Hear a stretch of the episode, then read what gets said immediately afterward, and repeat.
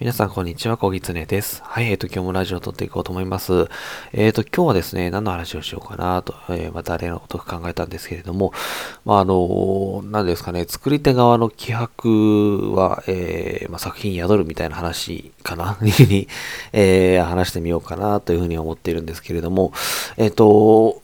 先日ですね、あの、ドリームワークスの、えー、ボスベイビーという作品を、えー、見ました。まあ、あの、テレビでもですね、えっ、ー、と、放映されていたようで、まあ、私はちょっとテレビではない場所で見たんですけれども、そちらのあの、えっ、と、ボスベイビー見たんですけど、まあ、すごく面白くてですね、まあ、結構久しぶりに映画を見たんですけれども、あの、この話前、どこかでしたかなと思うんですけれども、あの、私、あの、ディズニーが好きでですね、えっ、ー、と、ディズニーアニメとかもよく見てるんですけれども、まあ、あの、今回ドリームワークスだったんですけれども、まあ、ディズニーにしろ、ドリームワークスのアニメにしろですね、あの、もう常にですね、その観客を楽しませようというふうに考えてるなっていうのが見てるとわかるんですよね。あの、まあ、脚本が本当にまず凝縮されていてですね、あの、まあ、もちろん喜怒哀楽あり、えー、いろいろあるんですけれども、その展開に無駄がない。その1時間半ぐらいの映画なんですけれども、展開に全く無駄がなくですね、あのー、まあ、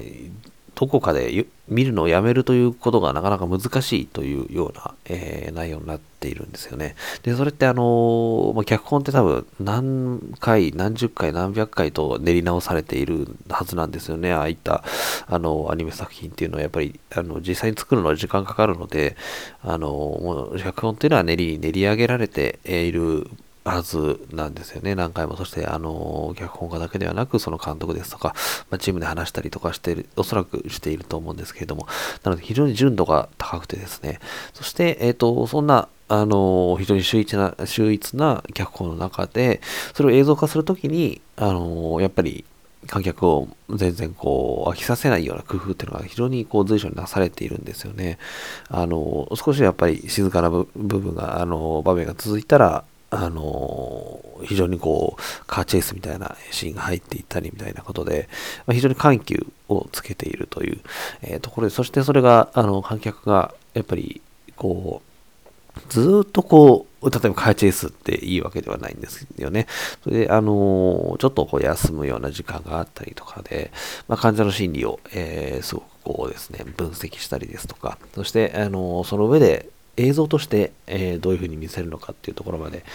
非常にこう作り手側の熱意っていうものを感じる作品だったなと思ってます。やっぱりそういうこう熱意とかっていうものっていうのは先に宿るんだなっていうことをボスエビーを見て 非常に思いましたね。なのでまあ、その、まあ、小説に置き換えると、やっぱり一部一部にですね、その作者の、えー、載っているかどうかみたいなところっていうのもやっぱりあの入り込んでくるのかなっていうふうなところはあるので、やっぱりそのあたり、えー、ていうの自分が情熱を掲げられるような作品にするまで、やっぱり納得するまで、えー、アイデアとかプロットを練り込むっていう、そういった過程っていうのは非常に重要なんだな、なんてことを、えー、思いました。あのー、久しぶりにそういう作り手側の本気がやっぱり見える、え作品を見て、え私もですね、え改めて仕事に対する考え方っていうのをですね、気を引き締めていこうかななんてことを思いました。あの、ボスベイビー非常におすすめなので、もし見てない方、えー、見ていただければなというふうに、え思っております。多分今レンタルとか安くなってたりするんじゃないかなと思います。あの、